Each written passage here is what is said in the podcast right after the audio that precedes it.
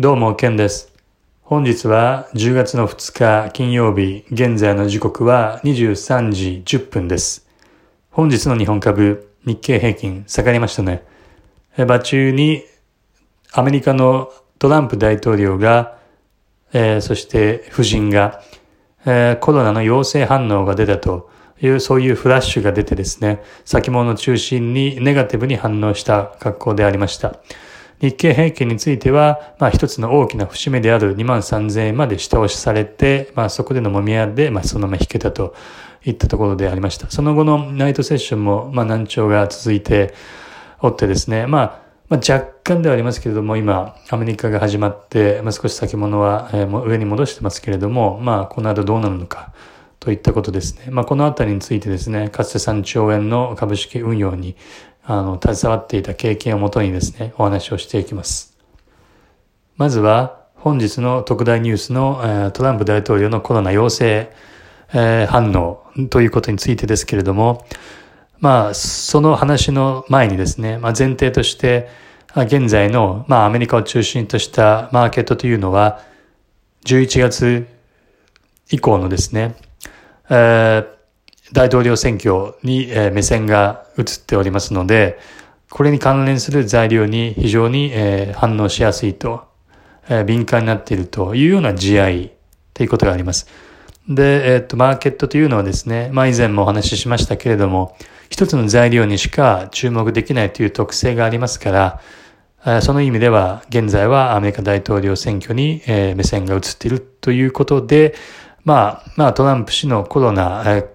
罹患については、当然当人の健康問題。ですとか、まあ、それの延長線上として、えっ、と、政権運営、えー、といったところにまで連想が、広がりますから、まあ当然、まあ大統領選挙を意識される中でのこういったフラッシュだったということで、えー、まあネガティブに、えー、まあ先物中心に反応するのは、まあ、えー、まあ相応にですね、合理的かなというところです。現在の市場の、えー、視点が大統領選挙に移っているという、まあ、証拠にですね、まあ一部の市場参加者、関係者は、まあ当然、まあ仕事の一環として、本日先ほど出たアメリカの雇用統計を中心とする経済指標というのは今週は注目してきたわけですけれどもね、あの、まあ他のトーク以前にもお話しした通り、まあやはりですね、えー、まあ FRB、連邦、えー、連邦中銀が、アメリカの連邦中銀がですね、あの、まあ、金融緩和継続するよということで、先般の FOMC で確固たる表明をしてますから、まあ、そこの金融緩和という確固たるシナリオがあるもとではですね、まあ、雇用統計というのは、まあ、そんな大きな材料にはならないということで、まあ、お話をなる、大きな材料にならないんじゃないかという予想をお話ししてましたけれども、まあ、今晩につきましても、まあ、ほぼ無風通貨といったところでした。まあ、トランプ大統領につきましてはですね、まあ人間として、一人の人間として、まあ無事に回復して、また活躍していただきたいと思いますけれども、とはいえですね、まあ市場というのはあらゆる可能性を、あの、織り込んでいきますから、まあ今後どうなっていくのかということが、まあマーケットを見る上ではですね、まあ非常に重要になってくるわけですけれども、まあ、あくまで現時点においてはですね、短期的に、まあ、いろんな憶測、または予想、予測といったものを立てるのは、ある意味では時期尚早かなというような印象であります。現在の非常にごく短期的な値動きについては、まあ、いろんな憶測をもとにですね、売りと買いが錯綜し、まあ、それぞれ攻防し合ってですね、あの、まあ、値動きもですね、まあ、細かく、えー、上に、上下に小刻み、えー、しているわけですけれども、とりあえず、とりあえずは、あらゆる憶測、あらゆるプレイヤーたちの、えー、思惑といったものを織り込むのを、まあ、えー、完了するまではですね、まあ短期的には、あしっかりと根を、えー、見守るというのが、あの、適当かなというような局面で考えます。ただしですね、中長期的な展望については、まあ現状も維持だということですね。えー、つまりは、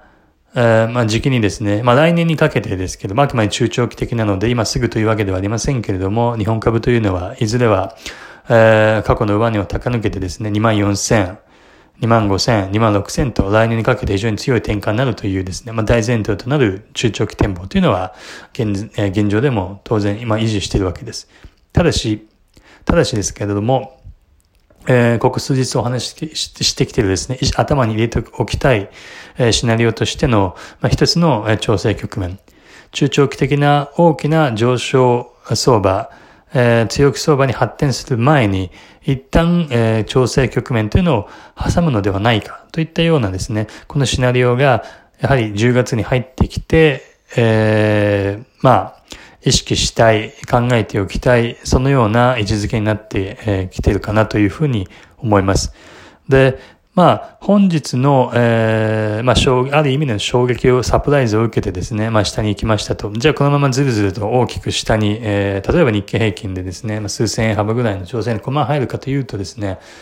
あの、まあ、ずっと上昇トレンドがつまあ、あの、まあ、数ヶ月ずっと続いてきていて、半年続いてきていて、で、まあ、2、3ヶ月の揉み合いだったので、まあ、上に、えー、予想して、上にポジション取りたいという人たちというのは、あの、当然残ってるので、まあ、そこでの攻防がありますから、まあ、仮にこのまま下に大きな調整局面一旦挟むのであればですね、まあ、そういった開発力を、えー、売り圧力が、まあ、処理する、まあ、そういった期間が、まあ、必要かなと思いますので、まあ、当然も、ものすごい大きなサプライズ、ネガティブサプライズとなるような、まあ、フラッシュがない限りはですね、まあ、一旦揉み合ってですね、あの、上に行くのか、下に行くのかというふうにやってから、まあ、そのまま、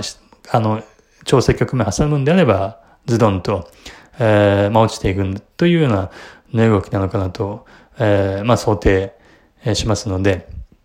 まあ、ここですぐにですね、ああ、10月上旬、やっぱり下がるんだというような決めつけはですね、まあ、現時点現時点においては、まあ、早すぎかなというふうな、えー、ところで今考えます。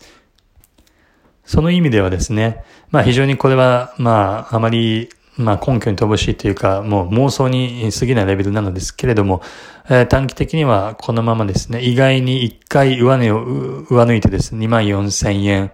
えー、か、まあ、2万4千円をちょっと上抜いたところまで、10月の中頃にかけてはいきますと。ただし、そこから調整局面に入って、あまあ、大きなですね、まあ、あの、まあ、かなりな値幅を伴った、そのかなりな値幅というのは、1000円、2000円、日経平均で言ったら1000円、2000円、3000円、4000円幅といったようなですね、まあ、調整局面に1回入るのかなっていうのは、えー、まあ、妄想に過ぎませんけれども、一つとして、えーまあ、感じるところであります。で、まあ、短期的にですね、あの、あるいは、その上値を、えー、まあ、上抜けることなく、この辺で行ったり来たりしてさ、どっちなのということで、こう、あの、売り買いが攻防してですね、上値を、え、更新することなく、まあ、同様の数千円幅の、え、調整に入っていく。うん。そのような予想も、予想というか、シナリオも、まあ、妄想できるかなというふうに思います。まあ、どっちに転ぶかというのはさほど重要ではないかなとは思いますけれども、えー、まあ、なぜかというと、まあそういった調整局面を挟んだとしても、いずれは来年かけては強いと、そういった大きな、まあ、うねりというのは、シナリオに対して、あの、そそういったシナリオに対して何の影響も与えるような動きではないので、まあ別に、まあどっちでもいいですよという感じなんですけれども、まあそのようなですね、まあ妄想ができるかなというふうに、現時点では考えます。では、というところなんですけども、じゃあ、どれだけ下がるのと、もし本当に調整局面に行くんであれば、どのくらい下がるのと、下がるのかというのが、まあ次にですね、来年に、来年にかけての大相場を予想する者にとっては非常に気にな気になるところ、知りたいところでありますけれども、まあ当然い、いくらまで落ちてっていうのは現時点では難しい。その、そう、あの、えっ、と、株価のそれぞれの節目節目で、あ、ここのぐらいにこう刻みがあるんでこの、この辺に止まるかなっていうのは、まあ、いくつかのシナリオを持つことは当然可能なわけですけれども、じゃあどこで止ま、止まって、で、買いの仕込みが入って反発して、来年にかけて大きな相場に発展していくのかっていうのは、その時リアルタイムで見てないとですね、あの、リアルタイムのそのプライスアクションというのを見ておかないとですね、まあ、なかなか判断しづらいですから、えっと、現時点でいくま、いくらまで、いついくらまで下がりますよというようなですね、まあ妄想、もしくは無責任な予想っていうのは当然立てられないですし、まあ私自身もわからない。私自身も知りたい立場。えー、だということですけれども、まあその上で、もし適当なことを言うことが許されるのであればですね、えっ、と、まあ日経平均で言えば、まあ、まあ大きく下がるのであれば2万円2万円割れる、うん、か、まあ2万千、まあこのあたりということになろうかと思います。ただし、あくまで、えー、調整を挟むと、えー、年内、そういった調整局面を挟むという話であるならばという話なので、まあ、そこまでの大きな値幅を伴った調整局面がなくですね、まあ、下がると思ったけれども、まあ、意外に下がらなかったと、え、いうことで、まあ、レンジがさらに続いてですね、えー、このまま上抜けていくっていう可能性も当然現時点では考えられるので、まあ、その意味においてはですね、はっきりと調整に入るのか否かというところをですね、まあ、値動きを見て、まあ、今後1週間ないしは2週間で判断していきたいというところであります。加えてですね、えー、まあずっと9月中頃から、えー、まあ、あの、解散総選挙を意識した選挙相場だと言われてきた日本株でしたけれども、まあ報道によれば年内の解散あの選挙はないということなのでですね、まあ外的要因で、まあ選挙がないのであれば、外的要因で、まあネガティブなことがこう舞い込んできたときに、これまで、えー、相対的に底が高かった日本株の値動きというのが、その床、フロアが外されて、えー、そのフロアが、えー、柔らかくなる、まあ、その可能性も考えられるということで、材料に対するアクション、プライスアクションというのを、まあ、注目していきたいというふうに考えます。で、まあ、週末にはまた改めて1週間、えー、振り返ってですね、まあ、来週の展望と、まあ、考察と身の振り方についてお話をしていきます。本日は以上となります。ありがとうございました。ケンでした。